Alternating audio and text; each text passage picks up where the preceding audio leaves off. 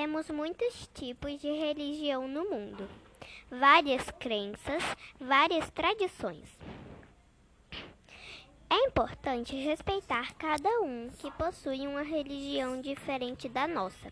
Podemos aprender e enriquecer nossos conhecimentos através de conversas e vivências. O respeito à religião é um ato de empatia, já que o objetivo principal das religiões é transmitir as coisas boas aos seres humanos e evoluir fazendo e procurando o bem.